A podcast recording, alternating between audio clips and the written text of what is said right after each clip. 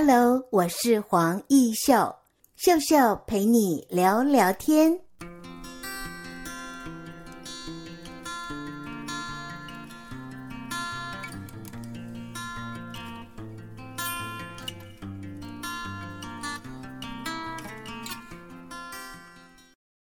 各位听众朋友，你好！在今天的节目单元里，我们很高兴为听众朋友采访到的是中兴大学的创业青年毛少轩。少轩，是不是跟听众朋友打声招呼？Hello，大家好，我是少轩。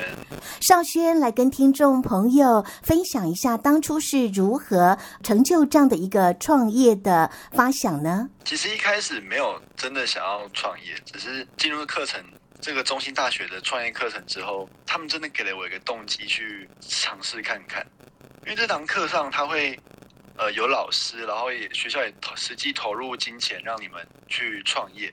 那那时候就心想，哎，既然是个机会，何不把握看看呢？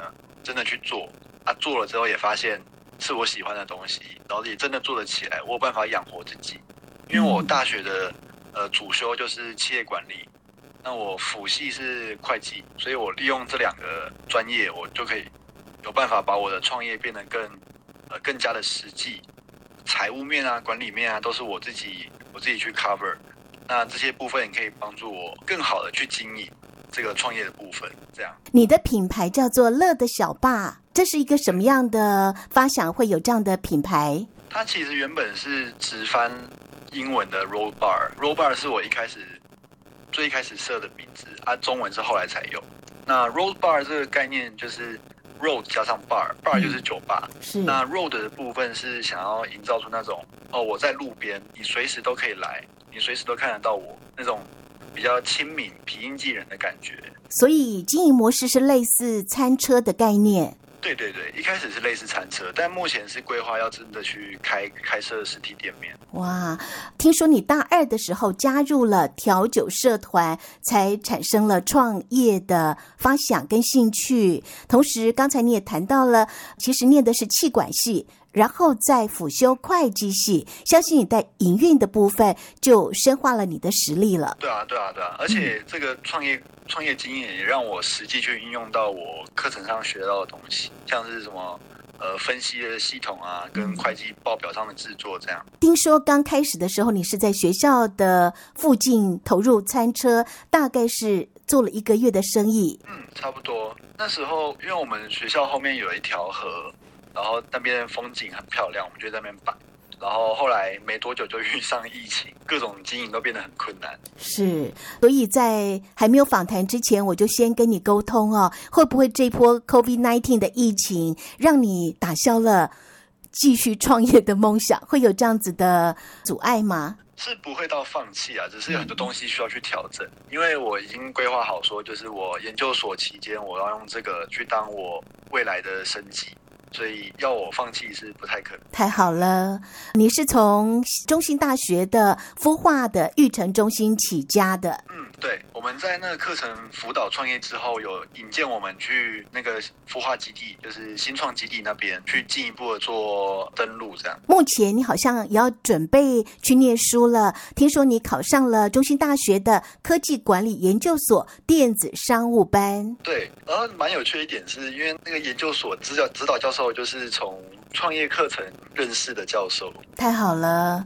我想你原本有气管的相关知识，现在又加上了电子商务，是不是在强化你未来在营运上更有想法？对，这样可以让我的营运更有弹性，因为我不止涵盖了实体经营的部分，未来也可以在网络上去做一些电子商务，像是我可以贩卖一些器材啊，或是品相之类的。哇，听说你要再重新的申请盈利事业登记，是不是在这个营运的项目又会扩大？嗯目前第一阶段的话是没有要扩大，就是先以原本的模式去做这样。哦，但是疫情的话，餐车的概念是不是就比较没有办法落实？然后实体店面是要外带模式吗？嗯。对，目前的话，大部分看到酒吧都是改成外带，然后餐车基本上是开不太起来。对，那么我们休息一会儿，在下半阶段继续采访我们目前正在积极筹备你的新的这样的一个事业体，然后呢，也要准备念研究所的毛少轩，待会儿再采访您。好的，谢谢。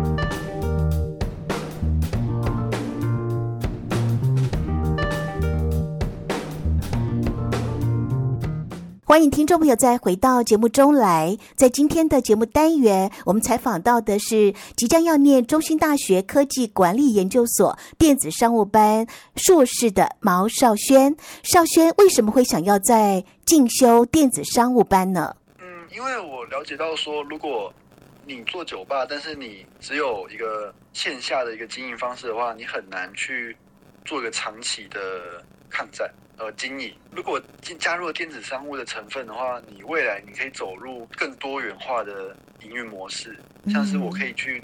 卖器材跟一些其他的餐饮相关的设备，这样。那么，因为在大学的时代，你对于调酒啊非常有兴趣，参加了调酒社团。听说你也针对女性啊开发低酒精浓度的这样的品相，比如说利用荔枝水果、红酒跟呃一些香甜的酒做一个基调啊，这也是你觉得可以尝试的市场反应，看看如何吗？对，因为我们那时候的设计的概念是说，现在酒吧对于女性来说不是一个非常友善的环境，啊，大部分啦。那我们就觉得说，哎，女生喝酒也不会单人去喝，他们会成群结队的去喝，这样的话不就是一个新的商机？所以我们就针对女性去设计我们的品相，从刚刚提到的口味啊，酸甜的感觉。到说我们品相的名字背后的故事，我们都是针对女性去设计的。听下来，你好像有做大数据的分析，知道女生朋友在喝这样的酒类的这些消费的行为是吗？对，我们有针对 IG 贴文的反应，还有、嗯、呃实际的问卷调查去分析出这个结果。相信你是学以致用，要投入你的事业啊。那么父母亲对于你在求学期间就有这样的创业想法，他们抱持什么样的态度呢？他们一开始听到是卖酒的话，有一点小纠结，但是后来看到我实际的过程，然后我也拿出我的营运计划书给他们看，他们才真的放心下来说，哎。他们才觉得说，我儿子真的是可以可以做的，是可以做的成功这样。用营运企划说服爸爸妈妈，请他们放心哈。对对，就是拿实际资料出来，比较比较实际了。这么年轻就有创业的思维，你怎么样给年轻世代，也跟你一样在大学的时代有这样的创业梦想，给予他们什么样的建言？有梦想是固然是很好，但是如果做的梦太虚无缥缈，那还是。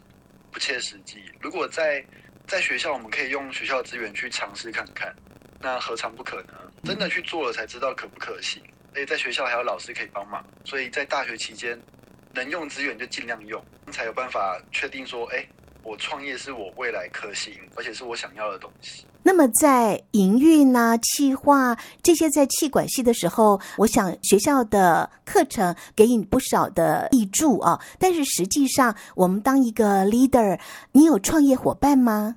呃，有。我刚开始创业的时候是有有四个伙伴，OK，然后他们都帮我分工不同的。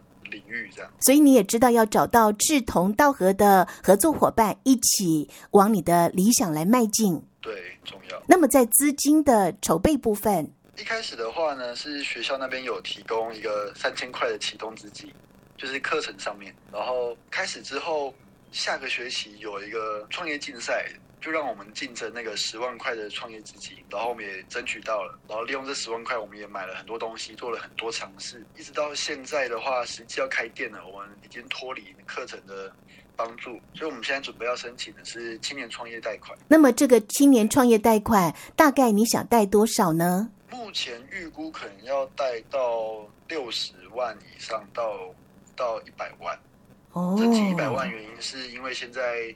疫情比较动荡，所以可能会想要多留一点准备资金，加上有看到政府说清创贷款，如果在疫情期间内被影响很大的话，可以免那个利息。那么少轩想请问你啊，一般来讲，我们从学校毕业之后，都先会找一份稳定的工作哦，在职场打滚一下，再来创业。那么你直接就切入了创业的这一条路，会不会有一点点冒险？你觉得？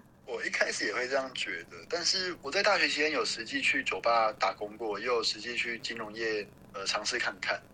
那我后来觉得坐办公室实在是跟我的个性不太符合，就是我不不排斥穿西装，只是要一直坐办公室，然后去迎合那个职场文化，我会有一点。不自在，加上我本身不是一个很容易早起的人，爸的晚上的文化反而比较适合我的个性。这样是，所以听下来就是你完全知道自己喜欢什么样的工作生活模式哈。对对对，这这几年我摸索了，算不能做到很透彻，但是有个大概框架是，反正不是早起的工作，但是你可能要做的很晚。对对对，要做到一两两三点这样。很好，所以年轻孩子知道自己没有办法早起规律的朝九晚五，所以你就用创业的模式。不过当老板跟当员工的心态又不一样了，可能届时你不但要早起，也要晚睡喽。呃，也不会早到早上七点那种啊，可能中午过后就要开始做事情。我们祝福目前即将要进入中兴大学科技管理研究所电子商务班就读的毛少轩，你的未来不管是求学跟你的事业都能够非常顺利，祝福你喽！啊，谢谢主持人。好，谢谢。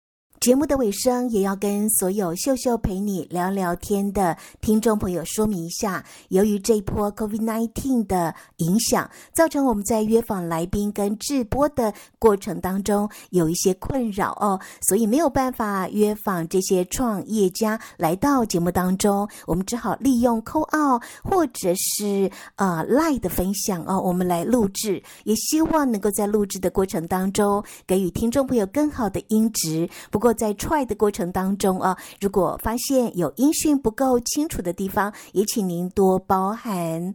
总之，这波疫情过后，我们期待所有的听众朋友更具备我们工作的能量，因为你值得过更美好的梦想生活。当然，希望透过了我们节目当中不同的创业故事分享，也让你我成为梦想的实践者。我们一同加油了！谢谢听众朋友的收听，我们下回见，拜拜。